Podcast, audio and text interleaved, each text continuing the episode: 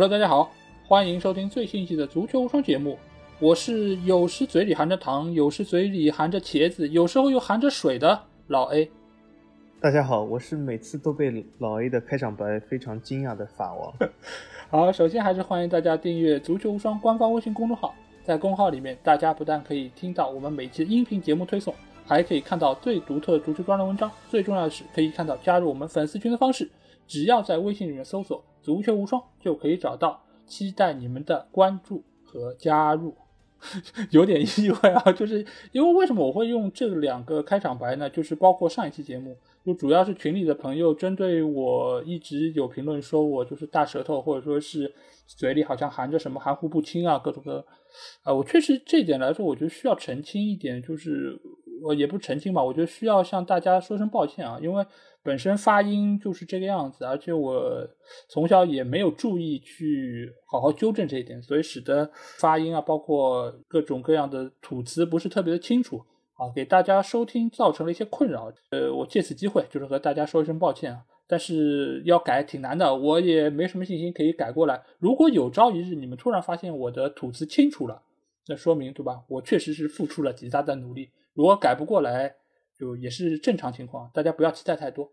那我们这期节目还是继续上个礼拜的一个话题，就是来聊一聊法甲的一个赛季回顾。上次我们聊到了摩纳哥，这期节目我们要从小吉最喜欢的里昂开始。哦，里昂这个赛季其实我觉得本身在赛季初我们对他的一个期待还挺高的，因为上赛季的时候。啊，德佩传出那个转会的传闻，但是最终他还是没有成型。这个赛季继续留在里昂效力，而且他这个赛季因为没有欧战任务，其实我们一直在赛季初对他的前景还比较看好，觉得他可以专心致志的在联赛中有比较大的概率可以拿到下个赛季欧冠的资格，代表法国继续征战，对吧？继续去灭一灭曼城的威风。但是没有想到他的最后一轮，对吧？自己作死。深深的把一个欧冠的参赛资格让给了摩纳哥，真的是。那既然他没有达到我们的预期，或者说他也没有达到里昂球迷对他的一个要求，那我们肯定要来分析一下这个锅到底是给谁来背。那我先来提一个人选吧，我觉得这个锅得要鲁迪加西亚来背，就是一个球队成绩不好。教练首当其冲肯定是有最大责任，尤其是他队内其实是有德佩这样的一个非常强力的，又能进球又能助攻的一个比较优秀的球员，而且各方各面，巴萨一直对他就兴趣非常浓厚。但是鲁迪加夏这个赛季带队下来，而且里昂也是在前几名球队里面少有的没有解职教练的一个俱乐部，就是看来就是俱乐部可能对于鲁迪加西亚的一个执教好像还是比较的满意，而且我发现还有一个有意思的点啊。就是他居然被提名了赛季最佳教练，哎，这个我真的有点不知道啊！就是这样的一个成绩，如此不符合大家预期的一一个表现，他居然还能提名最佳教练，我不知道是拿来凑数的，还是大家真的是跟他开了一个反向玩笑啊？呃，我想听听小金你怎么来评价 这个赛季的里昂。我觉得这个其实赛季最佳教练，我倒觉得这是由于里昂主席奥拉斯他真的是一个非常。在公关上，在球队经营上是一个非常厉害的人物。通过他的运作，就是说，通过他的宣传，其实鲁迪加西亚以这样的成绩仍然是作为了赛季最佳教练的候选。当然了，他是宣传一些鲁迪加西亚一些比较正面的东西。但是，其实事实上是什么？事实上，其实奥拉斯劝退鲁迪加西亚，鲁迪加西亚其实是被迫就是走人了。那么已经走人了。但是呢，奥拉斯他厉害在哪里呢？他就是，其实背后他是运作鲁迪加西亚已经走人，他要寻找新的人。但是从正面来讲呢，他又是经常性的表扬鲁迪加西亚，并且为鲁迪加西亚做出很多宣传。我觉得这是一个非常圆滑老练的手法。我觉得从这个角度来说，他是一个非常好的主席。但是再好的主席，其实这个球队也要从场上来见分晓。里昂其实这个赛季的机会真的是很好，他没有这种欧战的压力，而且最后一轮其实法甲第一集老 A 说的就是到最后一轮都在争冠或者争三。其实我当时在群里说，摩纳哥既有可能夺冠，但也有可能连欧冠都进不去啊！这就是这么神奇，因为各个队只差了一分哦。而且真的最后的故事走向真的是有点从摩纳哥从争冠变成跌出欧冠区哦。但是里昂，我真的这场比赛我看了就是。怎么会这样呢？怎么会会有这样的事？最后一场对无欲无求的球队，你可以败北。所以我真的是这么好的机会错失了。而且从欧冠区出去去欧联，这是一个经济上巨大的落差。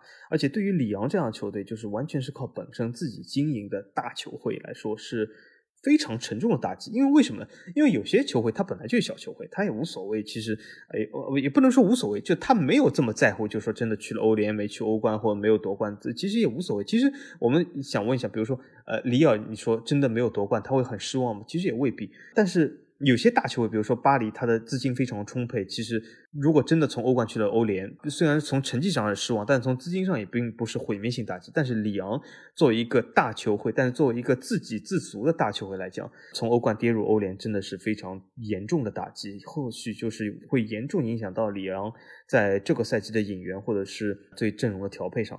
而且里昂是有一个自己建造的一个非常大的全新的六万人的主场，那么这也是有很多的这个债。债务在上面，所以说资金压力是非常强的。那么也就是说是需要很好的支出管控，来就是让这个球场能够完全就是还贷成功，然后就是成为一个非常好的就是一个巨型俱乐部发展。那么里昂从这个赛季的表现来说呢，就是其实是让我挺失望的。那么呃之前呢节目我对大巴黎评分是四分，我觉得里昂这个赛季顶多得三分了。作为一个里昂的球迷来说是非常失望，因为为什么？里昂从阵容上来讲完全没有问题，他后场老将马塞洛对吗？经验十分丰富，然后还有这个搭配他德纳耶尔，德纳耶尔是比利时国脚，他当然了，德纳耶尔是有点糙啊，有点毛糙的样子，但是。呃，总体来说，我觉得是身体上没什么问题，而且马塞洛坐镇，对吗？也是非常有经验。从另外角度来说，他有法国国脚杜波，然后还有上赛季其实对半程立功的科内，然后那个荷兰的巴德其实也不错。还有中场来说，对吗？门德斯、奥亚尔、卡克雷、吉马良斯，这都是非常高身价三四千万的球员。然后这个赛季买入帕奎塔。对，帕奎塔也是一个三四千万球员。当时很多人讲，哦，买入帕奎塔，里昂就是为了卖出奥亚尔。其实我我当时也是这么想的，但没想到他奥亚尔也不卖，也就是完全是一个阵容上的极大的补充。也就是说，中场有五六个三四千万身价球员，然后前场前场甚至充沛到连这个登贝莱都要外租了啊，给马竞，而且他还卖出了泰拉奥雷。但是他有一些非常不错的球员，对吧？德佩留在了，然后切尔基是一个很好的补充，阿肯姆比、凯德威尔，对吧？都是啊，至少是你说三四千万没有一两千万左右的球员，也就是说整体来说是一个三线非常均衡的一个球队。但没想到啊，没想到竟然最后结局是这样啊，真的是非常让人遗憾啊。但是呢，总体来说呢，遗憾归遗憾，我觉得里昂的前景还是可以的。那么为什么呢？下赛季来说，他只有一个欧联的小的压力。那么应该，我觉得呢，配合球员的打法，我觉得仍然能够在下赛季法甲是一个欧冠区的有力争夺者。但是我不认为他能夺冠。然后新赛季的教练博斯呢？博斯其实我挺看好的。博斯这个教练呢，其实很多人讲他是伪传控啊，但是我觉得他和萨里来说，应该说不能说是伪传控，而是他有自己一套传控打法。他在阿贾克斯还算成功，但在在德甲。应该说难说成功，但是我觉得他至少在勒沃库森能够做到一哪一点，我是十分欣赏，也是对里昂非常重要的，就是培养小球员上啊。这里切尔西球迷现在是非常高兴啊，他不是卧龙凤雏吗？其中我不知道哪个算是凤雏，但我就暂且说是这个哈弗茨，这不是就是博斯这个时代带出来的嘛？所以说博斯是一个非常好的培养小妖的教练，所以我是挺看好他。而不是鲁迪加西亚，所以我绕了一大圈，终于讲回鲁迪加西亚。鲁迪加西亚，老 A 讲他背锅，我觉得这是肯定的，他是要最需要背锅的这个人。啊，除了他以外，当然了，我觉得下一个背锅的人选应该是奥亚尔，但是奥亚尔有点软，或者说是我觉得他更需要更奋进一点，更能够对得起他的天赋会比较好。啊，但是他的锅绝对没有鲁迪加西亚大。鲁迪加西亚这个人呢，他就是不识得变通啊。他有的时候通过防守反击一套打法，对强队来说有一个强硬的，并配合非常强大的前场灵性做出反击。比如说打曼城是很成功的，但是你不能对所有的队都走这一套。可是鲁迪加西亚就是基本对所有的队都走一套。然后呢，他在防守上有的时候其实漏洞也不少。呃，所以说鲁迪加西亚我觉得不是一个让球队能够提升的人，而且鲁迪加西亚多次的真的是多次的不重用里昂的年轻球员。啊，去依赖一些老将，其实里昂队本身就是年轻球员为主、老将为辅的一个球队，但是鲁迪加西亚却对老将非常的依赖，所以我觉得他不是里昂前行的一个正确人物。这次他的走人，博斯的加入，我是非常看好的。那么从下赛季来说呢，啊，我希望年轻球员进一步成长，卡克雷，尤其是卡克雷和切尔基。呃，然后再配这个帕奎塔，帕奎塔，我觉得他是一个才华横溢的球员，啊，他在法甲其实给他一个非常好的发挥。那么还有一个就是从后防线角度来说的，如果马塞洛再老一岁，但是如果安德森能够回到球队的话，那我觉得是一个很好的补充。所以说我对下赛季还是很看好。那么这里我再说一下，就是里昂其实从某种程度上也是一个卖方型俱乐部。为什么？它虽然是一个大俱乐部，但是作为一个自给自足大俱乐部，有时你必须要卖出球员来平衡账目，尤其是在如今这个经济困境的状态下。那么里昂其实卖出球员，呃，其实质量是一直是很高的。所以说我也是希望各大球队能够呃多光顾我们里昂这家商店。这里面我要着重点出一名。呃，里昂上赛季卖出一个非常好，老 A 肯定看过他比赛球员，他就是去了阿斯顿维拉的特拉奥雷啊。其实我为什么选择呃阿斯顿维拉，其中有一个原因就是特拉奥雷。特拉奥雷，你有没有看过他比赛？他真的边路过人，真的是很骚哦。就有的时候后脚跟一趟，啪下去边路成功过人的。我觉得他是骚版的佩佩啊，真的是非常厉害。所以说，这个特拉奥雷这个呃球员我是非常喜欢。那么他在阿斯顿维拉，那么我如果选择阿斯顿维拉的话，能够继续看特拉奥雷比赛，我是挺喜欢。反正这就是里昂这赛季给我总体的观感。嗯，我我补充几点啊。首先，先回应你刚才那个问题，特拉奥雷这球员我熟啊，就是对曼联进球那个嘛，就是在禁区角上，然后就是一脚大力抽射，直挂死角，那个死角大概是九十九分的死角，一般的门将根本就是扑不出来的一个绝对死角，那球抽的太漂亮了。所以我对这个球员的印象还是比较深的。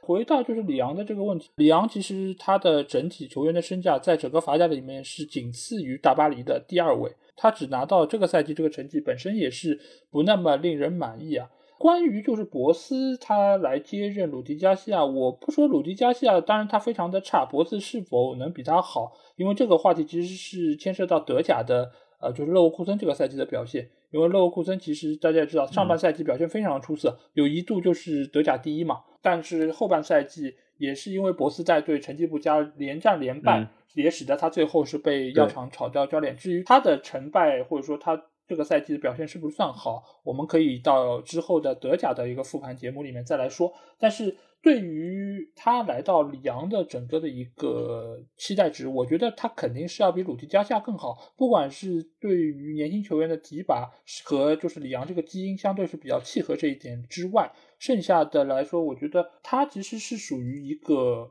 不太拘泥于就是我一定要用队内的，比如说是老球员或者说是功勋球员的这么一个，他是一个比较开放的或者说自由度比较高的一个教练。这点来说，我觉得在。对于里昂这样一个，尤其是法甲这种，就是以年轻小妖培养作为他们第一要务的来说，我觉得这本身基金其实是比较契合的。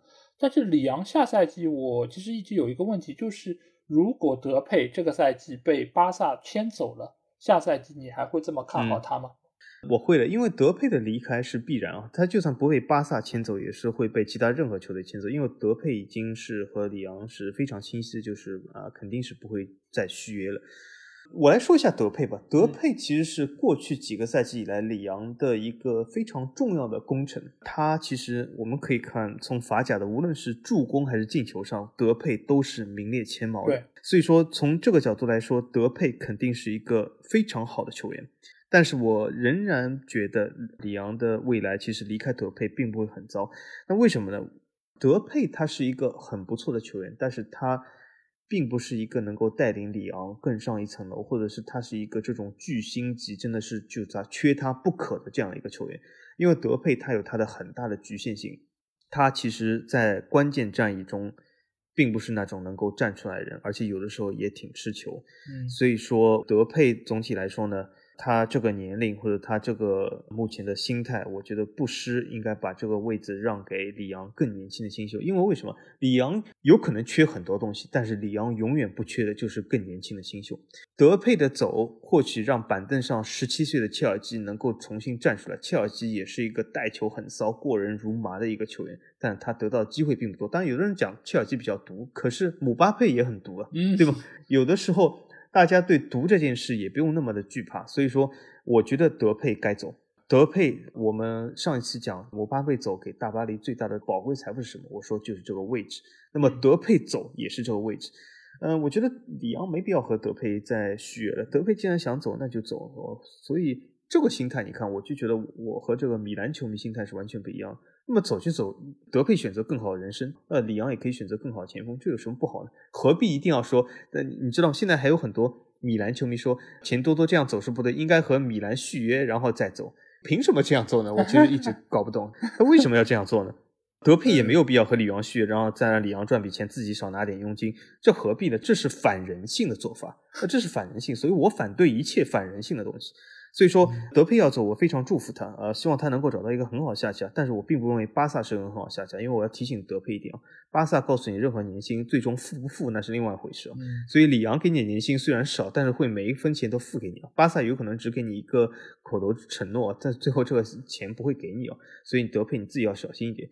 但是我觉得里昂缺的德佩，我问题并不大。呃，里昂可以用这个以此这个机会来提拔更好的年轻球员，而且换句话来说。里昂下个赛季并没有欧冠的任务啊，并不需要一个前场一个巨星来支撑啊。打打欧联，欧联其实冠军和十六强也没多大区别。打打欧联，展现展现舞台，让年轻球员更能够打出来啊。所以我觉得问题并不大。而且我觉得欧联其实某种程度上是一个更好的选择，因为相对于那些队伍会比较弱一点，对于年轻球员打出信心，然后刷数据各方面也是会比较有帮助。呃，刚才就是你聊到就是米兰这个问题，其实我又想到了一个，就是刚才忘记说的一个就是帕奎塔的一个表现，而且就是因为我经常会看到有人说什么皇马出来的都是什么天才或者说是有潜力的一个球员。但是我现在发现米兰出来的也有非常多好的球员，对吧？比如说 A 席，还有就是啊，对，帕奎塔。这么来看，可能钱多多出来之后也会是一个 非常不错的一个选择，因为也有非常人就是说钱多多好像水平不怎么样，就是否则的话应该早就有很多的球队要买他。就他其实也是把他对于球员或者说对于拉胖的一些负面情绪转嫁到球员身上。其实我觉得这个也大没有必要，毕竟。多让鲁马在米兰也效力这么多年，没有功劳有苦劳嘛，对吧？也没有必要到人家要走的时候去这么的黑人家。所以我觉得就这点来说，米兰其实也是一个能够出产不少好球员的一个地方。好，那说完了里昂，那我们来到了下一个球队。这个球队哦，这个赛季可能一说是整个法甲最一地鸡毛的 球队，那就是马赛啊。马赛这个赛季，对吧？从博阿斯被解职，然后圣保利带队，再到两大巨星球员的一个矛盾公开化，甚至于在场上，我们可以说利物浦那两个马内和萨拉赫的矛盾，大家说非常大的，互相不理睬。但是我们还是可以看到，他们在场上有时候还是会互相传球，然后呃进了球之后，还是会象征性过来摸一下头啊，然后拍一拍啊，祝贺一下。但是马赛这两个球员啊，真的。现在这个闹剧基本上是以托万转会去墨西哥而告终了，然后帕耶现在基本上还是留在队里做他的唯一的大佬。那你觉得这个球队到底是怎么搞的？什么原因造成了这两个球员似乎好像搞得比教练还要大，对吧？双方好像各有一个阵营，然后让其他球员还要站队，这到底是什么因素造成的？是管理层的锅更大，还是教练的锅更大？我觉得是教练和球员的锅吧，因为马赛的管理层其实还是放权比较多的，并不是像有一些管理层他是事无巨细的管理的。从这个角度来说，博阿斯我觉得是有不可推卸的责任的。博阿斯这个人，其实我们以前好像说教练时候就分析过，就博阿斯他的性格其实有点怪，我觉得。对。就有的时候他好像很斤斤计较一些事，有的时候呢又不太管一些事。其实更衣室发生这么大的矛盾，博阿斯作为更衣室领导人，他的其实难求起起救啊，对吗？你不能说是什么马赛 CEO 的问题，CEO 又不去更衣室。呃，马赛其实我说管理层不太管，他主要是管马赛的经济和经营上的问题，他管很多。但是真的球队更衣室里面，他其实真的不太管。那么博阿斯作为这个教练，肯定是有责任。那么还有一半责任就是帕耶和托万这两个人，这两个人我真的服了，这两个人真的是，呃。自私自利，还有完全就是办公室斗争，而且只看办公室斗争，但又不看平时工作输出的典型啊！就我们在上班的时候，我们会发现有很多人啊，他只会或者是只关注于办公室斗争，你真的要他输出点东西，他不行。啊，这两个球员就是典型啊，啊，尤其是帕耶，呃，帕耶这次而且从某种程度上说来说还是一个胜利者。当然，他做了一些什么事呢？让很多球员对他不满，就是他通过和管理层联合劝说其他球员降薪，然后得到自己啊不降薪的目的啊。所以说，帕耶真的是一个 用尽心机的一个球员。所以，帕耶这个球员我本身就不是很喜欢啊。那么从这个角度来说，我觉得他真的是，我很少说有些球员是更衣室毒瘤。那么帕耶，我觉得绝对是一颗毒瘤。那么，但是说他是毒瘤，不代表托万就是天使哦。我觉得托万是另一颗毒瘤，所以马赛其实遭就遭在他有三颗毒瘤，三颗毒瘤，幸好这次切去两颗，嗯，对吧？博阿斯和托万都走人了，那么只剩一颗毒瘤。那么托万也是一个自私自利，其实就是说完全不顾球队的整体的呃，或者是风貌，或者是打法，就是和帕耶的矛盾，他们经常性的在更衣室里面大吵。这样的环境下，你怎么让一个球队踢好球呢？尤其是你球队中两个最大大佬经常在更衣室中间要吵，甚至要打，我觉得 这样的球队能够踢好，那才是怪事啊！啊，所以说我们看到了马赛这个赛季在这个欧冠的拉垮，在联赛中拉垮，就是全线的崩溃，而且博阿斯基本也是甩手掌柜，什么都干不了，然后就说啊，我不喜欢了，我就走了，要啊，说了一大堆抱怨话，结果被俱乐部解职了。坏归坏，但是马赛呢毕竟是法国的一支大球会，所以我觉得马赛的管理层呢或许还是想干点事出来的。那么，所以他这次请了圣保利，呃，或者是桑保利，我这个教练呢。我对他不是那么的熟悉，但是对他的风评呢还是有所耳闻，就是好像挺打进攻性打法的，挺有创造力，就是一个攻击性的一个教练，所以我希望他能够成功。那么从近期的转会来看呢，我发现他也是引入了不少阿根廷的球员，就像我们群里的阿根廷阿粉非常的高兴啊，就是很多他引来的这些阿根廷球员，而且这些球员就是以前阿粉经常说。而且我我有个这个概念，就是阿粉经常说这个球员在南美什么什么中央陆哦不是中央陆军，那是俄罗斯，就什么什么什么总政治部啊陆军，反正就这种很奇怪的名字球队啊，说什么很厉害啊，然后什么解放者杯啊里面怎么怎么样啊，然后呢这些球员没想到都来马赛都来法甲了，好像 让我突然之间也要接受了一大批新的阿根廷球员，我不太熟悉啊，嗯，然后这次呢，而且马赛还买入了刚刚确定啊，就是这次马赛买了个高级货。两千万啊，这对马赛来说绝对是个高级货。两千万买了热尔松啊，呃，也是一个巴西才华横溢的球员。对，所以说我觉得马赛还是想干出些事业来的，也挺满足桑保利的。那么我觉得呢，帕耶因为有合同在身，也是签了个大合同，那么在更衣室这颗毒瘤也很难很快的铲去，而且他现在这个年龄，这个薪水也很难就是让他走人。那么我希望桑保利能够处理好和帕耶的关系，能够带领马赛。啊，更上一层楼，在下个赛季的欧联打出一番成绩来哦。嗯，对，我觉得说到刚才就是办公室斗争这件事情，我觉得不像小吉会喜欢看什么《山海情》啊这样的电视剧，我觉得这两个球员估计会比较喜欢看《甄嬛传》这种宫斗剧啊，他们应该多看看就是我们这边的国产宫斗剧，应该会比较喜欢这种风格。然后说到桑保利这个教练，其实他其实有一点点类似于。我对他的印象可能有点类似于安切洛蒂这种，其实就是岁数也不小了。然后尽管打法会比安胖稍微就是激进一点，但他其实对于整个球队的一个稳定性，包括就于对于球员的一个管理，我觉得还是有他自己独到的一个特点。因为他之前也是带过阿根廷国家队，他对于就是队内的这些大牌这些刺头，他其实还是知道该怎么来处理。至于我们群里面这个阿根廷球迷啊，他对桑保利是肯定是非常喜欢，对吧？而且他也带了这么多球员进来。但是其实说到刚才那个博斯，他就是怨声载道，因为阿拉里奥他不用。对对对对对，对，所以其实还是还是蛮有意思的。就是你也可以看到，就是法甲其实也有越来越多的一些球员会加入，因为我们其实以前在做黑店节目的时候也有说到，就是这些。南美的球员或者说教练，他们不太喜欢去德甲或者法甲。但是你说桑保利的到来，也使得马赛会买入很多的阿根廷球员。这其实本身也是对于联赛的一个丰富程度，还有就是他们的打法的丰富程度是一个极大的补充。我觉得这个是一件好事情，其实也可以做出更多的尝试。而且好像我感觉马赛啊，他好像就不知道跟这个城市和或者和和这个俱乐部的。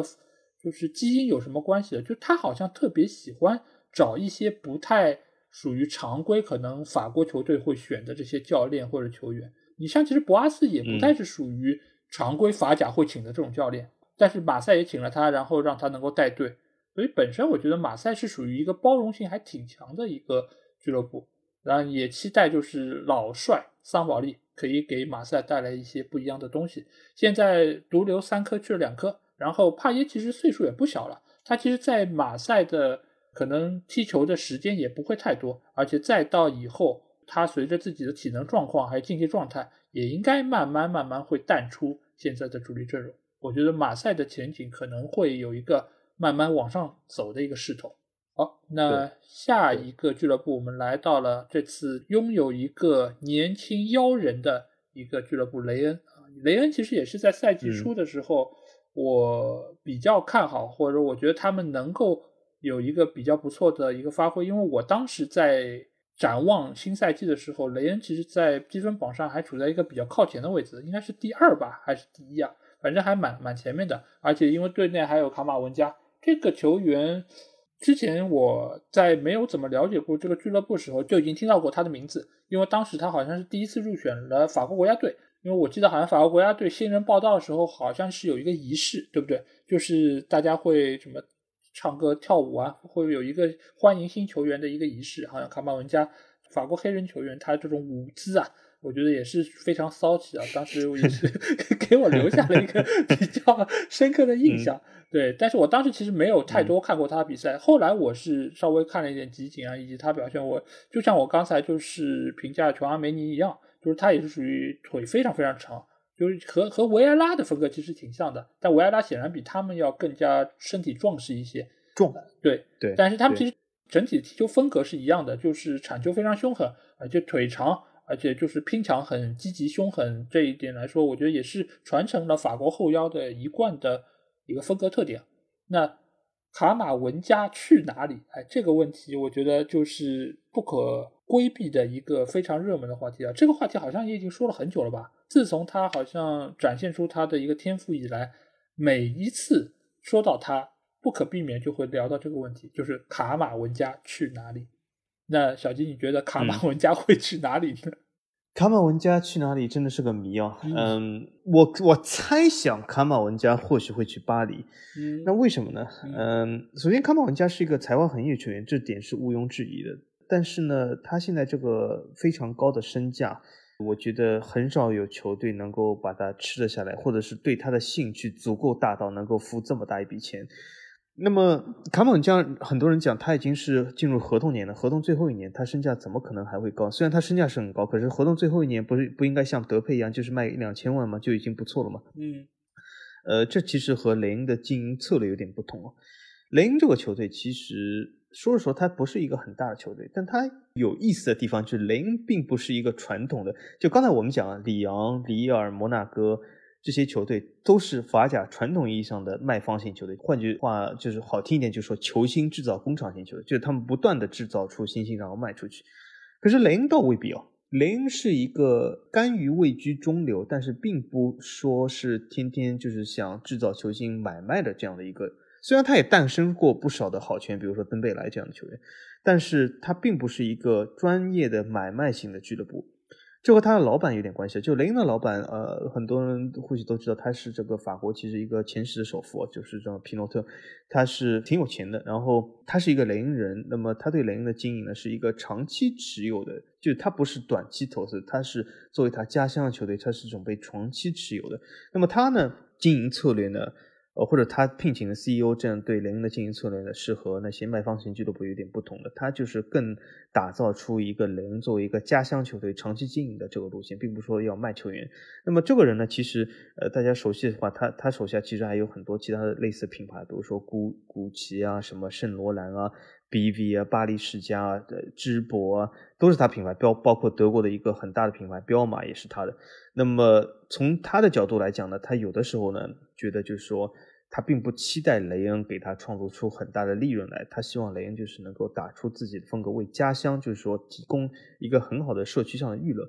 那么，所以他这次对卡姆文加的看法是，卡姆文加可以走，但是要么一亿，要么免费走人，他这样的看法。嗯。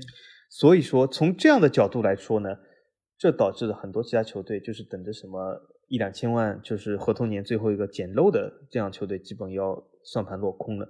那么其中只有巴黎或许会和他有一个实质性的接触，但是价格也很贵，因为巴黎现在据说只愿意付出六千万，和他一亿的叫价还是有非常大的差距的，所以很有可能卡马文加要么去巴黎，要么就是在雷恩待完最后一个赛季，然后下赛季和德佩也好，钱多多也好，免费走人了。嗯，很有可能是产生这样的东西。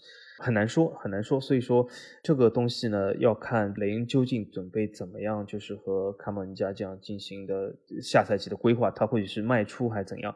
但是无论怎么样，我觉得雷恩仍然是一个充满潜力的球队。首先，我觉得雷恩有个最大特色，就是如果你每次要看最漂亮的彪马球衣，那肯定要看彪马的母队雷恩了。他这个赛季的黑金球衣实在是太帅了。彪马的设计的巅峰啊，真的是，所以大家可以关注一下。另外一个就是雷恩还有一个非常好的一个前场球员，就是也是来自于比甲，就是来自于安德莱赫特的多库啊。之前我说过，摩纳哥的迪亚塔是一个非常好的边锋，多库其实有过之而不不及啊，呃，真的是一个非常好的一个前场。这次在总体来说，这个赛季表现也是相当的不错，年纪非常的轻啊，只有十几岁，二十岁都不到，或许有可能成为下一个卡马文加呢。谁知道呢？我完全是可以，呃，所以说，呃，我觉得雷恩呢，总体来说呢，他是也是以小将为主啊，有一些稍微成名的老将，呃，能够辅佐一下，所以我觉得雷恩呢，应该是处于稳步的发展阶段。但是雷恩要成为一个冠军的挑战者，那是不可能，因为他的球队本身就没有这样的期待。但是我觉得雷恩呢，能够长期作为一个欧战区的挑战者，而且是一个稳定的挑战者，我觉得是很有可能。这里呢，我要。稍微提一下，就是所谓的法甲的大七球队的概念。为什么我以前也提过法甲大七球队？因为英国有大六球队 （Big Six），所以法甲比英超好，所以必须要有七个。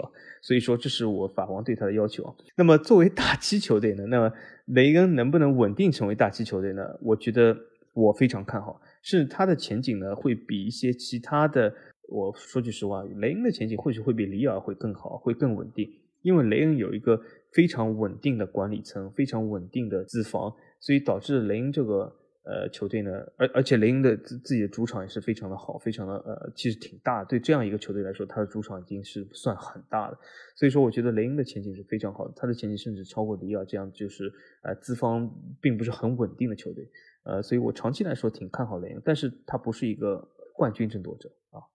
对他不是一个冠军争夺者，但是一点都不重要，因为他们整个俱乐部的一个运作，我看出了他们的一个在管理上面一个专业性啊，就是即便卡马文加他不续约，即便他可能再待一年都就要免费走人，但是俱乐部对他的一个估值还是非常的高，而且就是你不拿钱过来，你就别想带他走，尤其是在疫情现在这么一个当口，他们对自己的球员还是非常的珍视，而且也觉得我可以在这个时候。仍然保持住他自己的一个该有的身价，我觉得是一个非常理性，而且也是非常专业的一个团队。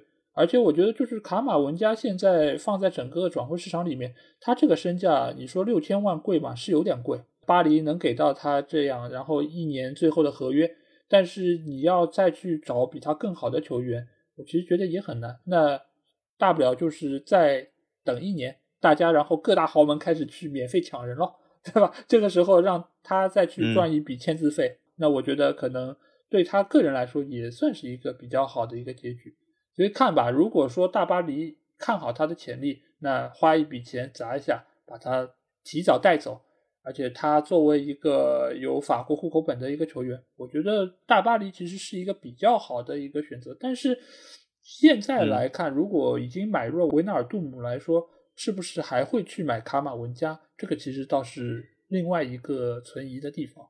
我希望是用卡马文加代替维拉蒂，我觉得是一个非常完美的替代，就是后场完全用一个防守型的中场来代替，而不是维拉蒂这种防守半吊子，进攻呢又有点呃说是才华横溢，但又不是那么坚决的人。所以我觉得卡马文加完全可以代替维拉蒂，然后后场配一个非常好的。黑油印进行一个抢断，那么维拉蒂呢？那么我可以说可以，不过这有点难了。这其实我觉得卖出维拉蒂会比买卡马文加更难，就是真的谁接手呢？维拉蒂，你看最喜欢他的俱乐部巴萨，我甚至怀疑巴萨能不能付齐维维拉蒂的年薪啊。所以说更别说什么高价买入维拉蒂了。所以说呃挺难的。但是对，如果维拉蒂不走，卡马文加进入巴黎也很难。但是维拉蒂，我觉得可能大概率的话是会回意大利吧，但是现在来说，哪一个俱乐部能够付得起他的年薪？其实现在好像也其实为数也挺少的。不过好在意大利这些俱乐部嘛，对吧？就是付一半，然后欠一半，最后再抹去两个月，也不是不行的。慢慢来，慢慢来，慢慢来。这个其实一个玩笑话，但是我觉得对于雷恩他的一个长期前景，我其实也是比较看好。因为最早的时候，其实小吉也推荐我说可以去粉一下雷恩啊，因为也是属于一个比较小的城市下的一个球队，相对来说也是一个长期运营的。呃，一个基础去打造的一个球队，所以当时我其实也是稍微看了一下他们的比赛，但是中间似乎雷恩还是有他比较单薄的一个地方，使得他中间有相当长的一段时间成绩比较的垮，也使得他最后也只能够去打明年的欧会。但其实我觉得打欧会还可以，对于雷恩这样的一个球队来说，又能够有欧战打，然后有一个展示自己的舞台，然后呢，比赛的压力似乎又没有那么的大。因为就雷恩的一个法甲中游球队的一个能力来说，让他去对抗比较差一些的联赛的冠军，那我就觉得他们本身的比赛压力也没那么大，而且也可以给到年轻球员更多的一些比赛历练机会。毕竟也是欧洲赛场，再加上可能会有从欧联掉下来的球队，那我觉得对于整个就是雷恩队伍的一个发展，我觉得是一件比较好的事情。所以从中长期来看，雷恩还是值得信赖的一个法甲球队。那我们下一个要聊的球队就是尼斯啊，尼斯真的前面几个球队我都还可以给他们一些评价，或者说是大概知道他们这个赛季的表现如何。尼斯我是真的一点印象都没有。你知道问题主要出在哪儿吗？主要出在天下足球不放尼斯的集锦。哦，是吗？为为什么呢？他就是不放？没有，因为一般来说就是他会放前几名球队的集锦，里昂啊、马赛啊，马赛每个礼拜都会放。里昂、马赛、大巴黎这些都是会放的，但是尼斯这样一个球队，他一般来说，除非是和强队的交手，否则的话，一般集锦里面是没有他们画面的。所以我对这个球队真的是不太了解，所以这一趴只能你来给我们介绍一下。我相信就是我们的听众很多应该也跟我差不多，对尼斯这个球队，只能说是听到过他的名字。但是对于他是一个什么情况或者什么特点，我们都没有太多的一个认识。那你来给我们介绍一下，他这个赛季到底怎么样？这个赛哦，如果讲这个赛季的话，那尼斯绝对是一个非常垮的球队啊。呃，虽然他最后一轮其实赢了里昂，但是从法甲的角度来说，尼斯其实是一支非常重要的球队啊。那为什么呢？从英超角度来说，大家都知道啊，最大六个球队就是那个所谓的大六 （Big Big Six），对吗？那么从法甲角度来说，刚才我说大七，那那是我自己的概念。但是从法甲本身的公认的角度来说，尼斯是一个非常大的球队。也就是说，尼斯其实它的规模是要超越之前的说的雷恩啊这些球队，或者是摩纳哥，其实远超于这些球队的，啊，甚至是超过里尔的。那么尼斯是一个法甲，应该说，如果从规模来讲，应该是一北三南。什么叫一北三南？就是一北就是巴黎是一支大球队，然后三南呢？就是里昂、马赛和尼斯是南部三个，里昂应该有点争议，应该也可以算是东南部。但如果我算笼统的南部的话，就是南部三个最大球队。那么尼斯为什么是一个大球队？首先，尼斯是一个大的城市，它这个基本就是摩纳哥整个城市的。运营其实它里面的所有的工作人员其实平时都是住在尼斯啊，就什么概念啊？举个例子来说，比如说上海有一个非常昂贵的地方，但是工作人员很明显不可能住在这个昂贵的地方，他就住在旁边的苏州，然后早上去上海上班。就尼斯和摩纳哥就有点这样，只是它的城市规模其实是呃十几倍、二十倍于摩纳哥，就是它的规模非常大。那么尼斯它拥有这么大的规模城市，所以说是肯定是一支大球队。而且尼斯的主场安联里维拉球场也是一个全新的、非常漂亮的一个呃很好的球场，非常符合它大球会的这个气质。那么尼斯总体来说呢，之前给国内球迷或许唯一的印象，应该是尼斯曾经是有一段时间是中资，中资就是控股了尼斯。尼斯呢，后来就是卖给了呃，现在英国的首富，所以说，呃，尼斯他的老板背景呢和人一样，是一个非常大的老板。但是呢，有的时候老板大，并不代表他会把所有钱给这支球队啊。呃，其实换句话来说，尼斯雷恩的老板其实远比这个英超或者像阿布啊那些人有钱啊。但是很多有钱人，他怎么样用钱，你是没有办法让球迷决定的。所以说，呃，他有他自己的规划，他有他自己的想法。所以说，不代表他钱多就会像阿布一样，都会把这个钱给球队，不，并不是中间没有任何的联系。那么尼斯他的老板是十分。呃有钱，十分有名。他对球队的规划呢，其实也是比较长期的。他希望尼斯能够长期打造成一个能够挑战巴黎在法甲地位的一个球队。那么这个赛季为什么会这么拉垮呢？是那是因为他有一个非常拉垮的教练，他叫维埃拉。维埃拉真的是非常的失败，非常的失败。尼斯这个赛季前半程这么拉垮，到后半程稍微有点抬头。其实就是拜维埃拉所赐。当然，维埃拉现在据传言啊，有可能去尼斯不远的邻居热那亚做这个桑普多利亚的教练。我猜想维埃拉肯定是住在摩纳哥这种地方啊，啊，他也非常有 钱，也该住在摩纳哥。他摩纳哥一左一右嘛，左边是尼斯，右边就是热那亚嘛，所以这个 摩纳哥就在这这两个城市中间嘛。维埃拉或许去呃桑普多利亚也是有这个原因，这这是我完全猜想。但维埃拉无论怎么样是一个非常拉垮教练。我觉得他完全可以去阿森纳祸害一下阿森纳。他和阿特塔是谁更差？我觉得这是有争议的。这我觉得有争议，有可能真的是有争议。但是维亚纳那个呆滞的眼神啊，给我留下了深刻的印象。所以尼斯真的是很垮。但是如果你真的讲尼斯的前景如何，我觉得非常的好。尼斯现在正在和里尔的教练加蒂耶正在谈。对，尼斯有一个非常好的计划。如果加蒂耶能够加入的话，那是很好事。那么之前其实尼斯也有一个非常不错的教练啊，就是多特的法夫尔，本来就是一个非常善于培养新秀。那么我相信加蒂尔去尼斯也能够延续这个传统啊。那么如果讲阵容的话，他现在有可能会买断这个托利博，呃，对萨利巴的这个看法不知道，有可能是看阿森纳的态度。萨利巴其实在尼斯下半赛季打得还行啊，那么和托利博组合呢，其实也蛮有意思的，两个法国人啊，但是一个来自于巴萨，一个来自于这个阿森纳。那么前场来说呢，他有一个我非常喜欢的骚气的球员，他就是古伊里啊，古伊里其实是来自里昂。大家喜欢李阳的人肯定看过古伊很多比赛。古伊这个人，他这个是是我那种非常喜欢的中锋型打法。就是现在老 A 你知道，就是很多球队其实他非常匮乏中锋。嗯，对。呃，很多人讲啊，现在中锋没有了，怎么怎么样？其实大家把这个目光拉开一点，你为什么说一定要中锋是一个那种什么人高马大，像维耶里、像卢卡库这样人呢？对，你为什么不能想象一下卢卡库的骚气呢？对吧？卢卡库这么这种身材都不去打中锋，打二前锋。但古伊里就是什么，身材一般般，但是我觉得是一个非常厉害、嗅觉灵敏的中锋型球员。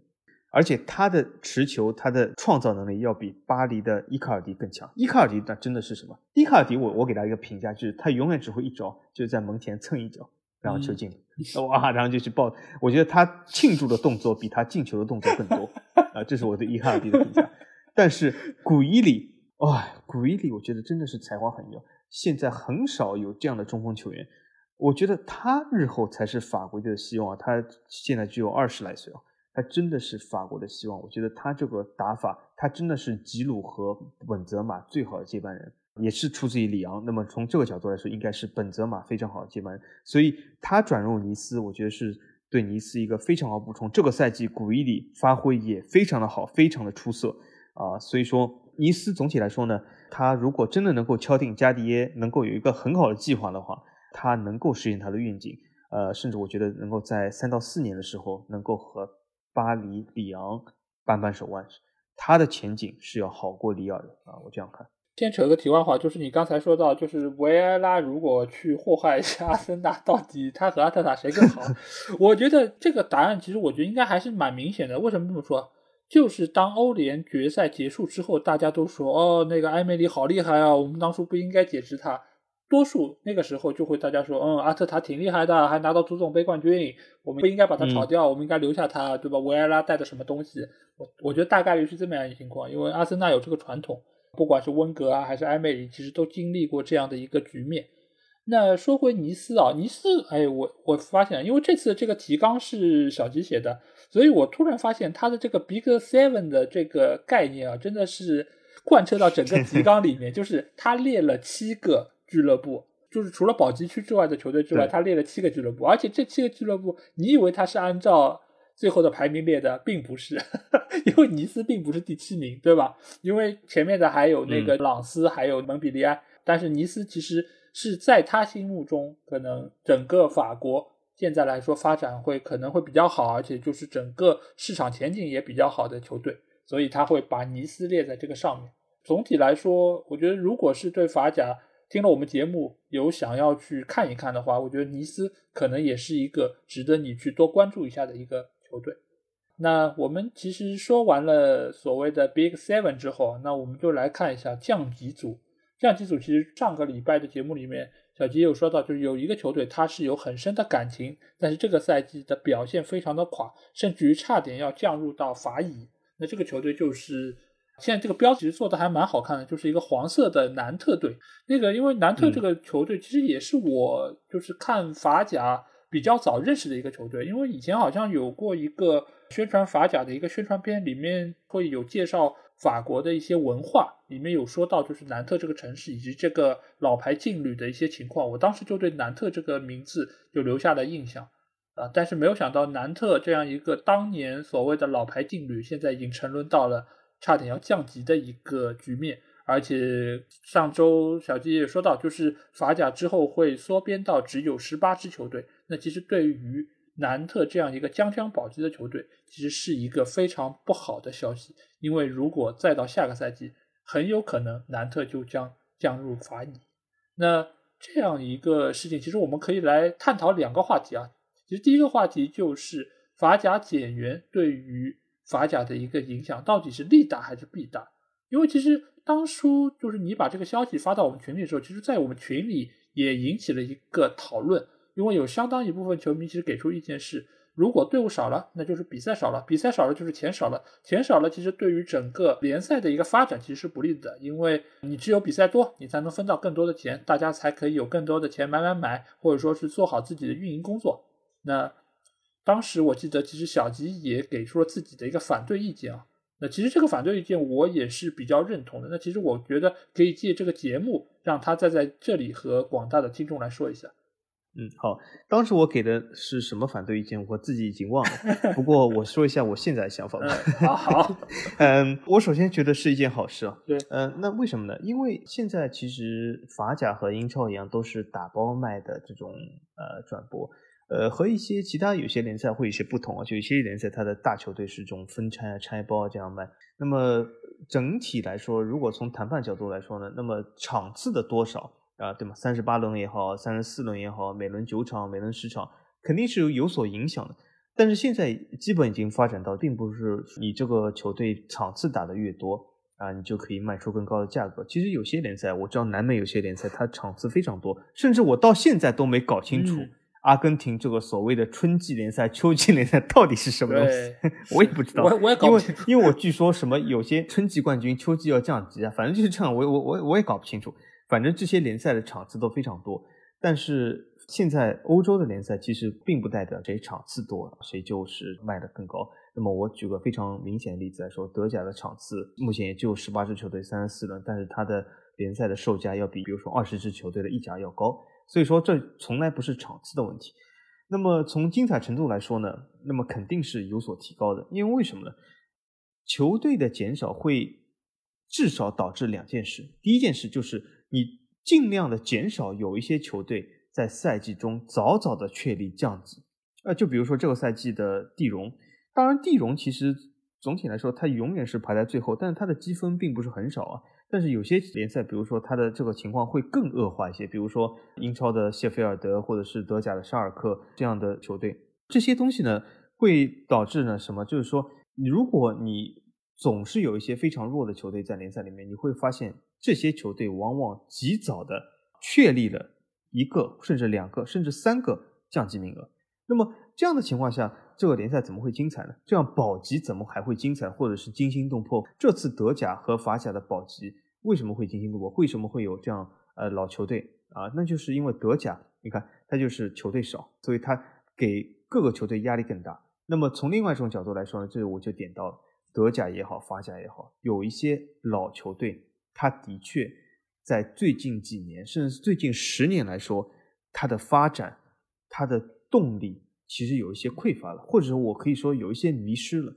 它有一些忘记了足球是一个竞争性的运动。比如说德甲的不莱梅降级的汉堡，还有比如说沙尔克，还有法甲的波尔多、南特、圣埃蒂安这些球队，他们真的有的时候，我觉得苟延残喘时间太长了。要给他们一些动力，那么怎么给他们动力呢？你给他们欧战的动力，他们已经觉得无所谓了。对，因为为什么？他们这些球队，他们也是一些法国的、德国的大球队，他有稳定的球迷基础、稳定的收入，他并不说一个欧联就可以让他非常感兴趣，而且他也知道他欧冠进不去，所以欧战已经不可能激励他了。那么最佳的激励方式就是啊，用降级的形式来惩罚他。我作为一个老牌球队南特的球迷，肯定来说，如果你是让南特降级，我会非常难过。但是这也是对南特好，对南特的长期发展是好，给他更强的动力，让他能够做些事。南特处于这么好的位置，其实法国大家都知道，现在西北区的发展，南特雷恩为核心的地方成了法国的新硅谷，对吧？发展非常的好，年轻人都趋之若鹜，很多人觉得巴黎太贵，都去了南特雷恩地区工作生活。那里其实很多很多年轻人商机勃勃，生气勃勃。为什么球队南特不能像雷恩这样呢？对吧？完全可以翻。当然，有的人讲哦，这是因为基塔这个主席不行，怎么怎么样。但是有的时候，我觉得并不是说基于一个主席或能够改变很多事。总体来说，南特他需要做出一些改变。我不说他要回复以前什么啊，好几冠的这种辉煌的历史，甚至是西部我们这个大帆船代表了大西洋的前景，并不一定要这样。但是至少你要成为一个中上游的球队，不能老是混在中下游。而且南特有这么好的球迷基础，真的是。不奋进就真的可惜了，啊，所以说我觉得法甲的呃减少名额是我觉得绝对赞成的，甚至如果我讲法甲、德甲，我们的球队还是太多，甚至减少到十六支也未尝不可。所以我觉得减少名额从二十到十八是一个非常好的一步，也是非常重要的一步。这其实也和德甲其实进步靠拢，这其实也是最近其实法甲、德甲很多理念上趋同，我觉得是呃非常让我欣慰的，因为我觉得德甲是一个很好的发展模板。那么法甲这样的做法是绝对正确的啊，也是其实从某种程度来说，对老球队其实是一件非常好的激励啊。我对于联赛减员这件事情是这么看啊，就是由于现在大家都是以打包出售这么一个形式来把这些资金分给各个俱乐部，其实一个好的方面就是让这些中小的俱乐部它能够有更多资金来发展自己的青训或者说买人，能够让俱乐部得到更好发展。但是一个负面的效应就是什么？大家吃大锅饭了。就是我发展好和不好，我都拿到差不多的钱，那我为什么还要往里面去呢？其实直接的这样的一个负面的效应，就是给到了类似于像英超水晶宫，或者说是像呃以往那些中下游伯恩利这样的一些球队，就是他其实觉得啊，我上也上不去，但是呢，我降级好像也降不下去，那我每个赛季都在这边拿着一亿多的转播收入，然后联赛分成，有什么不好呢？没准对吧？你们那些逼个六的球队要去打什么欧超，然后我还能从你们身上罚罚个几千万，然后分给我们，那我这日子不要太好过啊，对吧？其实慢慢慢慢，你这些球队就会有一个惰性。你有了惰性之后，你也很难设想你会在这这个球队上，或者你在打法上有什么追求。所以你每个赛季你去看水晶宫比赛，就是这么一副邋邋遢遢的样子。因为他本身也在伦敦，他的这个市场也够大，受众也够多，他也不用担心自己的资金问题。再加上联赛打包出售，其实我觉得这是所有的主流的联赛都会遇到的一个问题，就是当你盘子大到一定程度，你是不是还真的需要这些球队有这么多？我当时在群里我的一个意见是什么？就是你一个联赛需要多少队伍，其实是取决于你的这个市场以及对于你。所处这个联赛，你的一个受众，如果你这个受众本身是不大的，那你其实确实没有必要拿二十个球队出来，因为你有相当一部分的球队，它的这个水准其实是不达标的，这其实只会让你的这个整个联赛的水平更水。水是什么意思？水就是这个球队太多了，那你这个水平自然就水。那我怎么能够让这个球队或者说这个竞争力更干一点呢？那当然就是要把水分挤一挤，就是让这些球队缩水一点。缩水就是从二十支到十八支，甚至于极端一点到十六支。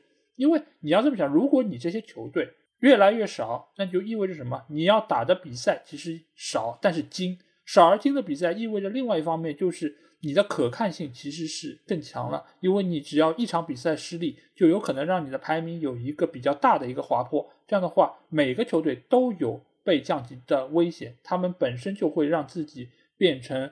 沙丁鱼里面的一个鱼一样，你要游起来，你必须让自己能够有更好的活力，你才能够活下去。我觉得这个对于整个联赛是有一个更大的好处，而且另外一方面来说，你对于这些头部的球队，他需要打的联赛更少了，那他对于欧战的他的体能就会更加充裕。这对于这些联赛能够在欧战取得好的成绩，其实某种程度上也是一个更大的激励。你如果可以在欧战上取得更多的成功，那你回过头来反哺整个联赛来说，你也可以得到更多的一些资源、广告资源，或者说各方面资金支持。那我觉得对于整个联赛其实也是有更大好处。但是也并不是说你这个队伍的数量越少越好，因为你其实也是牵涉到你这些球队自己本土的这些球迷他的市场的一个覆盖面。你如果这个是比如说像水晶宫这样一个伦敦球队，你如果降到了英冠，那它本来这个受众或者说它的球迷的一个关注程度，它就会有一个比较大的一个萎缩。所以这个其实是根据每个联赛自己的发展条件，他们自己来评估的。所以并不是说多一定好或者少一定好。那我们来到了最后的一个话题啊，这个话题其实跟德甲也有非常大的一个关系，就是老牌球队的沉沦。因为我们知道这个赛季德甲联赛，沙尔克和布莱梅都是直接降级了，而科隆队也是和南特一样，最后通过附加赛才勉强保级。甚至于我们曾经在积分榜的后几位看到了柏林赫塔，他其实也是差一点要步入降级的一个深渊，而且还有包括前两年已经降级的汉堡等等。那其实我们可以看到，就是以前的这些所谓的老牌劲旅也好，或者说是曾经有非常多的一些球队是以前拿过欧冠冠军的，甚至他到现在都已经只能在次级联赛沉沦。那我们想问的是，第一，这个对于联赛是有一个怎样的一个负面的效应？第二，就是是什么原因造成了这一切的发生？小金你觉得呢？尤其是针对法甲的这些球队来说。那好，那我先说一下有没有负面效应。那答案肯定是显著的啊，不仅仅是有，而且是显著的负面效应。那为什么呢？刚才老 A 说的就是现在这个联赛的转播是各球队最大的收入。那么这个转播呢，它就是是一个呃一起的，就是一个呃整整个一包这样是出售。那么电视台或者电视转播商，他在考虑你这个转播权到底我要给你多少钱，或者在谈判的过程中，其实有一个重要的因素是什么？就是我如果买下这个版权，我重新在这个播放，有多少付费的客户来签购这个东西？当然，现在这个所谓的电视台，它并不一定在电视上播放，因为现在所有的这种呃收费电视台都有自己的网络平台，那么和国内一样有各种各样的 APP。但是它总体来说，我就就把他们称之为电视转播商。那么从这个角度来说，他就要考虑有多少来签购。那么大家想一下，我可以问大家一个直白的问题啊：如果啊是讲中超，中超里面有呃上海、广州、深圳、北京各个球队在里面踢，能够卖出更多的钱啊，无论他们踢的成绩怎么样。还是里面有西藏、青海、宁夏、甘肃这几个球队在里面踢，哪个老 A 你觉得会哪个这个版权卖的更高 啊？肯定是一线大城市更多的，对吧？这显而易见嘛。对啊，对啊，对。这里我不是说要有什么地域攻击或者地域歧视，这是一个显而易见的市场问题啊。我我我不说这个到底是哪个地方好，我们可以看这个市场哪个地方大就可以非常明显。那么从法国来说，如果一个法甲联赛里面。大部分里面这个球队都是非常小的城市，我举几个啊，这个法甲现在有几个球队啊，呃，虽然它挺有名，但它来自于非常小的地方啊，我我举几个，一个是比如说呃尼姆啊，尼姆这个城市其实还蛮有意思的，呃，如果你去的话，你会发现这里面很多古罗马建筑，呃，当然这是在古罗马时代是一个非常重要的城市，但是仅此而已。尼姆除了这个古罗马建筑，它什么都没有，是一个非常小的地方。还有布雷斯特，布雷斯特是个法国很大的军港。什么核潜艇什么什么，但是仍然是一个很小城市。这些地方，如果整个法甲都是这些球队，而不是那些大城市啊，南特、波尔多，比如说那个梅斯或者是马赛、里昂这样的大城市占据的话，他会遇到一个非常大的问题，就是很多小城市在里面，电视转播商认为当地签购的客户非常有限。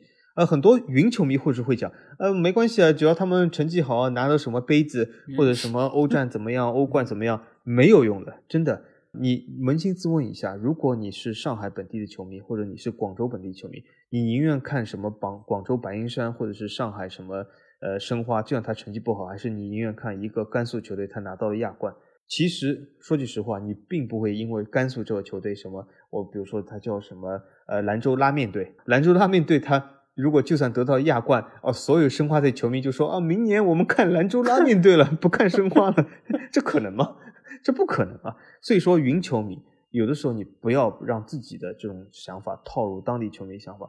南特或者是波尔多的球迷，无论布雷斯特或者是什么昂热的球队有没有欧冠，他们都不会去看这些球队，就这么简单。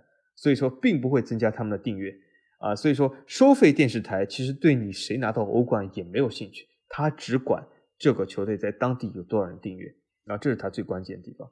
从这个角度来说，大球队的降级。肯定是一个灾难性的。那么这个我们要留到德甲那期来重点说一下，就是在哪里？因为德甲有更多的灾难性球队降级。那么法甲现在大球会呢，在乙级的有，但并不多。比如说图卢兹是一个啊，这次很遗憾升级失败了。那下一个老维你刚才问的是什么问题呢？就是为什么会有产生这样的情况？对，就是在德甲或者法甲，它会比较明显。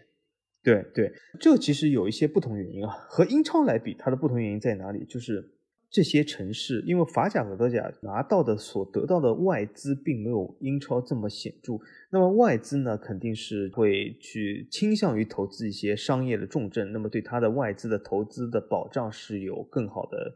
收益的，就比如说，你看英超这个富豪买了切尔西，买了曼城，但你见过这种富豪去买什么谢菲尔德联什么这种小球队吗？好像没有。所以说，你如果富豪投入大球队或者大城市商业重镇，肯定是对他的投资更有保障，会产生有一些大城市能够保持长盛不衰。但是法甲、德甲呢，并没有这样外资的注入，也就是说，它大部分的球会都是靠自给自足的情况下，那么从这种状状态下，那么大球会。他并不一定能够获得比一些相对英超来说，比那小球会获得这么多的这么大的资金。虽然他的资金是相对来说更大，呃，但这从他们的球场上来说也可以得到反映。就比如说波尔多、南特的球场远好于布雷斯特球场，但从另外一句话来说，这在足球场上产生的差距还不够大，所以并没有让他能够在成绩上有一个质的领先。那么另外一个方向呢，就是和西班牙和意大利相比呢，有什么差距呢？就是说。呃，这些城市的分布呢比较分散。其实法国除了巴黎以外，呃，各个城市它的总体上的人口，那几个大城市虽然相对于小城市来说是较大，但是它总体来说人口是比较分散。就我可以举出很多二线城市来，但是西班牙和意大利的大城市呢，它又比较集中，所以说它这些球队呢，它的资源又比较集中，就算在没有外资情况下，比较容易形成垄断。但是法甲如果抛弃巴黎的话，很少有一个城市能够形成垄断性的优势，这也是一个其中的原因。就是说，它的大城市为什么没有比小城市造成一个非常大的领先优势？另外一个原因就是，刚才我们已经提到，就是由于现在很多大城市的球会，他发现到他欧冠无门，但是降级无忧，导致了这些大城市球队一直在沉沦中，一直在这种一步步漩涡式的越来越差。如果这样下去，如果法甲不做出，革新不做出革命性的改变的话，其实我相信波尔多、南特这样的球队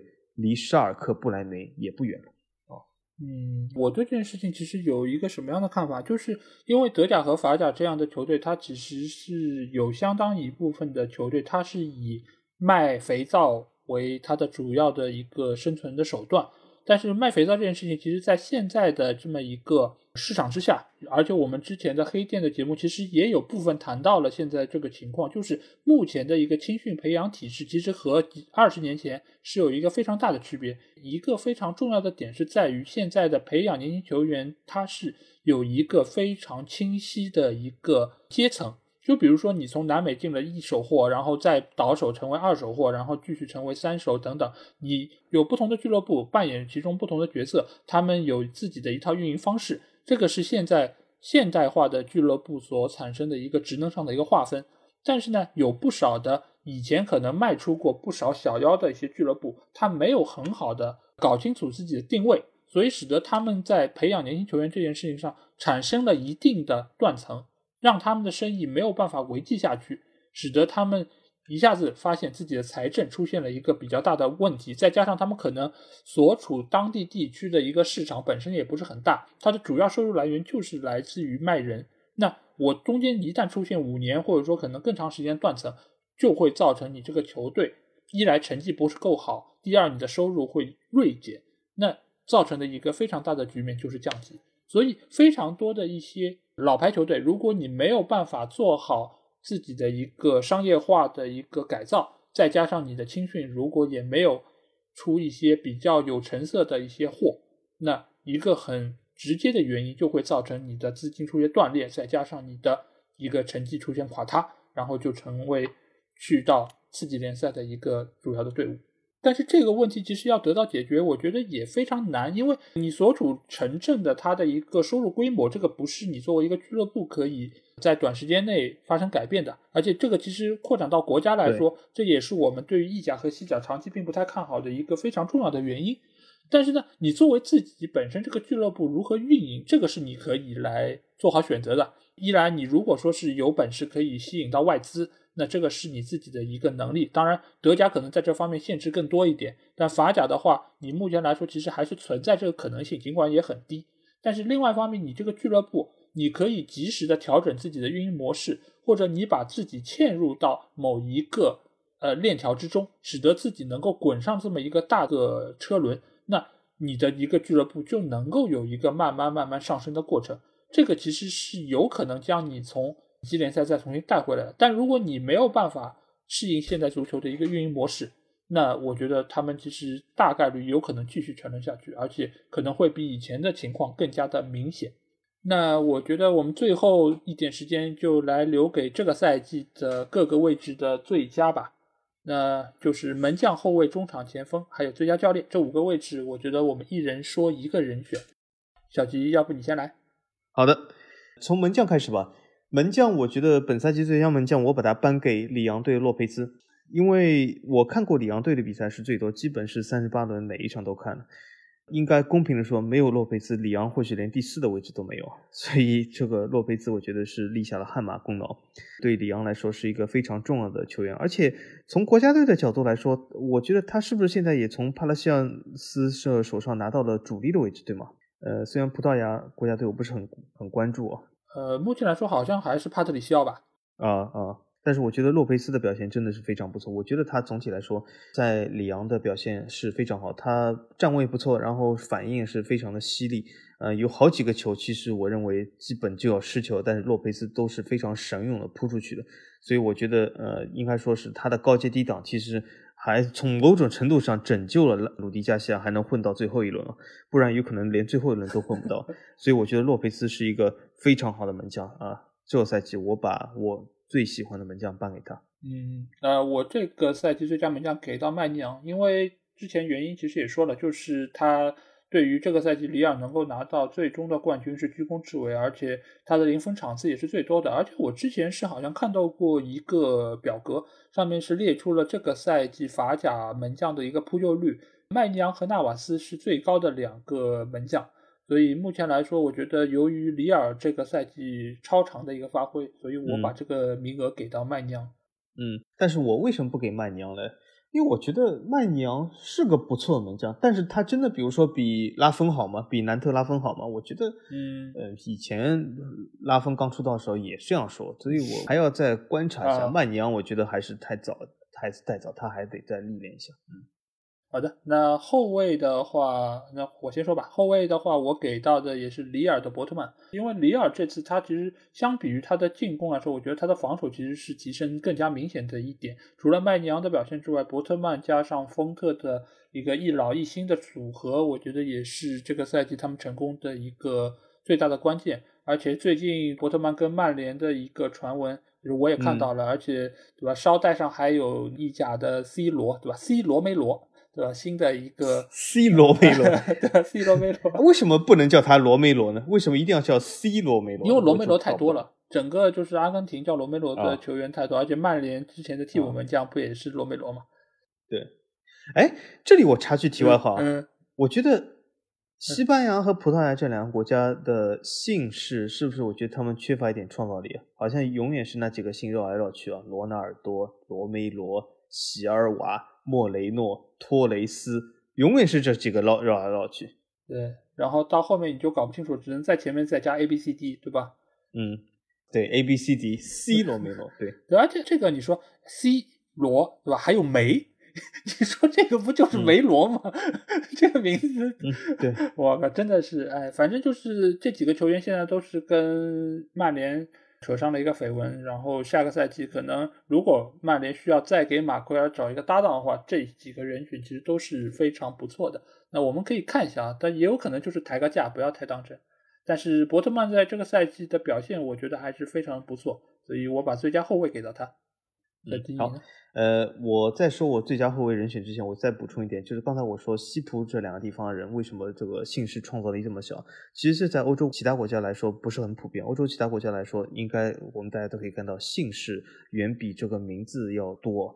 呃，那么但是很多人讲，哎，我不服，法国不是有很多人都叫西索科，不是很多人都叫这种名字吗？是，哎，对对对，这这个我可以告诉你啊，这个是和法国本土人和非洲裔的是有个本质区别。法裔本土的其实他的姓氏是非常多，你几乎很难找到重叠的。但是非洲的确很多重叠，但是为什么呢？因为当时法国在殖民非洲的时候是这样的。就是说，他们到非洲一个村庄，然后这当然是有点简单粗暴，就到一个非洲一个村庄，说，哎，你们这里也没有名字对吗？哎，你们这个这条河叫什么？叫西索河。好好好，那你们整个村庄人都姓西索河，就这么定了。啊 啊，对，当时就是这样的，就是在登记册上，所有的人都姓西。这个不就是跟很多日本人的人名一样嘛，对吧？连田大地，那么？你就是 就是种地的啊，对吧？九井红树，对对对，就是一口井旁边，对对啊。是是，对对对，是这样。这当时就是非洲殖民时啊，对，因为没有时间给他们每个人取名字，所以都叫一样的姓。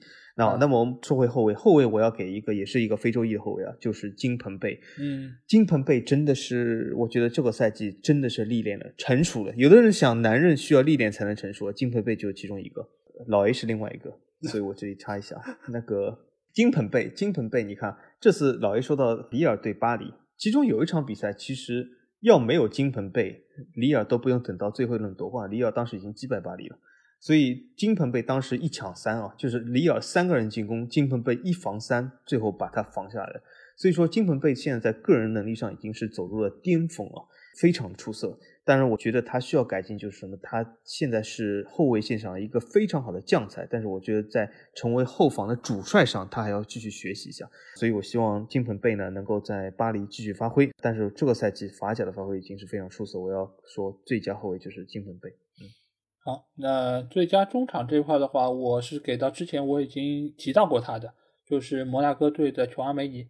因为我其实，在琼阿梅尼这里，我是犹豫过一下，因为其实有非常多的中场球员，这个赛季的表现都非常出色，有些甚至于是世界级的名将。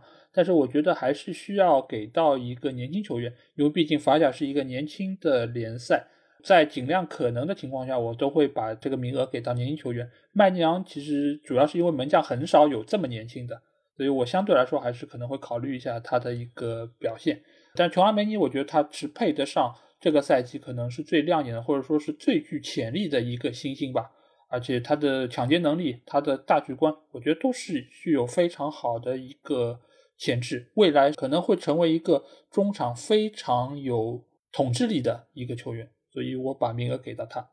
我对中场看法是这样，我我是颁给琼安梅尼队友格罗温呢。啊，格罗温其实也算是一个年轻球员吧，但是他出道已久。嗯，呃，格罗温，而且他是一个极具创造力球员。虽然我觉得他这个赛季啊，如果不是由于伤病原因啊，他估计已经真的是成为整个法甲最佳球员了。他真的只要他上场就是威胁。只要他持球就是威胁，只要格罗文一拿球，甚至我在看摩纳哥比赛的时候，我就知道他要来出致命一传了。他无论是角球、定位球，包括传球上，格罗文真的是一个自信满满的球员。当然，呃，从年龄上，其实他也不老，或者从国际上，他并不是一个法国人。但是我觉得从各个角度来说，他都是一个非常好的中场球员。但如果要和老一样，如果我非要颁给一个法国或者一个年轻新秀的话，那么我给的是圣阿蒂安的奥西奇啊。奥基奇就是这个球员，其实他创造力非常丰富，他是来自于巴黎圣日嘛。然后他去了圣埃蒂安以后，其实表现是相当不错的，有进球有助攻，而且呢，他也是年轻帅气，而且整个给我呈现就是有一个非常强的创造力，非常强的一个中场中路，甚至是他有一些边路，但是并不是一个边路的边锋型的打法，但是中场中路，我觉得他是一个非常适合人选，甚至是法国日后就是甚至是四年以后欧洲杯的一个热门人选啊，就是奥西奇。嗯，好。前锋这一块的话，我给了一个非常没有创意的一个名字啊，这就是姆巴佩。为什么我其实也有犹豫过，我是不是还要把这个名额给到他？进球最多，他对，当然是因为一来是他进球最多，而且第二点，其实我在上期节目有说到，就是姆巴佩，其实在我看来，这个赛季他其实是比以往有了一个更大的一个成长。就是以往的话，他可能是一个死带球的，然后各方各面他对于门前的威胁没有像这个赛季这么强。但是这个赛季我看到的是，只要他拿球，他其实就是能够给对方的后卫产生一个很大的威胁。而且尽管还是被诟病带球多吧，但是某种程度上，我觉得他其实也是对于自己的自信心更强了。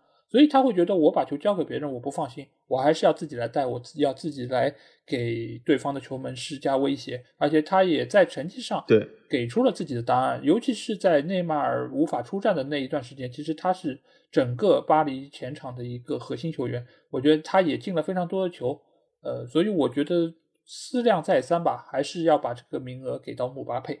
嗯，姆巴佩首先他进球肯定是进球射门王嘛。如果说他不是最佳前锋，的确是有点牵强。但是这个评选很明显是法王的评选，所以说必须得依照我的喜好来。对我并不是那么喜欢姆巴佩吧，因为为什么呢？我喜欢的前锋类型必须要在中场中路，完全是从正面进攻，而不是姆巴佩这种边路内切这样的什么。我觉得边路内切在我心目中永远最好球员就是梅西。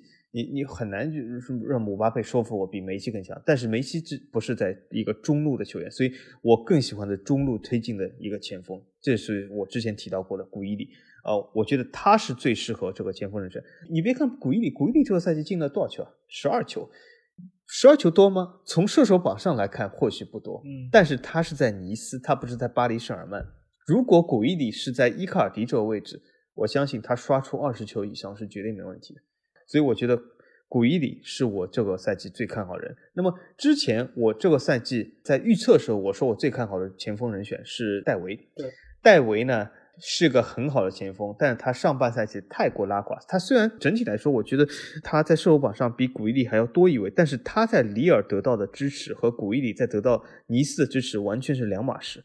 所以说，我觉得戴维由于上赛季发挥不佳，而古伊里整个赛季输出都是比较平均的，所以我要把最后最佳前锋位置倒要给古伊里。而且我甚至认为古伊里和奥奇奇这样的球员，在日后在四年以后的欧洲杯仍然能够刮起一个新的法国旋风啊！好，那我们来到了最佳教练。最佳教练其实我在两个教练中犹豫了一下，就是里尔的加尔杰和科瓦奇。我最后啊，觉得还是要给一下里尔吧，因为我觉得毕竟下一次里尔拿冠军不知道是什么时候，而且因为加尔杰他也不会 再带里尔队了，所以我觉得科瓦奇照今年的这个表现再带队下去，明年未必没有机会哦。因为你如果说是波切蒂诺上半赛季再拉垮，然后再换教练，其实摩纳哥还是有机会可以就是拿一个冠军，所以我觉得科瓦奇明年还有机会，所以这个赛季就不要争了，还是给到里尔的教练。嗯，这个呢，我我觉得最佳教练还是必须要给加迪，因为什么呢？因为他在里尔这个战绩的确是非常难得的。就像里尔其实上一次夺冠已经是十年前了，还是阿扎尔时代了。那么，所以他在这个夹缝中求生存是非常非常厉害的。那么科瓦奇是我一个非常喜欢球员，但是呃，他虽然表现不错，但是他取得的这个成就应该是这个赛季没有里尔的加迪耶高的。那么加迪耶来说呢，我们这个节目也是吹了他不少。我如果真的要说出他有一个缺点的话，那也有，就是加迪耶其实你可以看他，他喜欢穿一些紧身的衣服，但他小肚子还是非常的明显。所以我觉得加迪耶呢，还是需要保持一下身材啊，真是。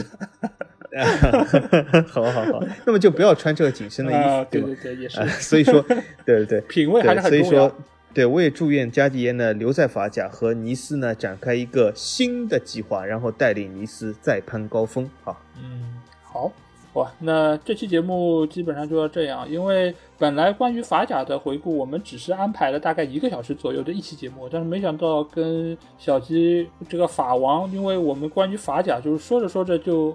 我们聊到现在已经，其实这是第二期节目。其实我们录节目的话，已经是录了两个半小时了。其实关于法甲要聊的话题，或者可以值得讨论的话题，远远不止这么多。我们其实有更多更好的话题可以和大家来聊。也希望有更多的球迷或者我们的听众，能够通过我们这期节目喜欢上法甲，能够多看一些法甲的比赛。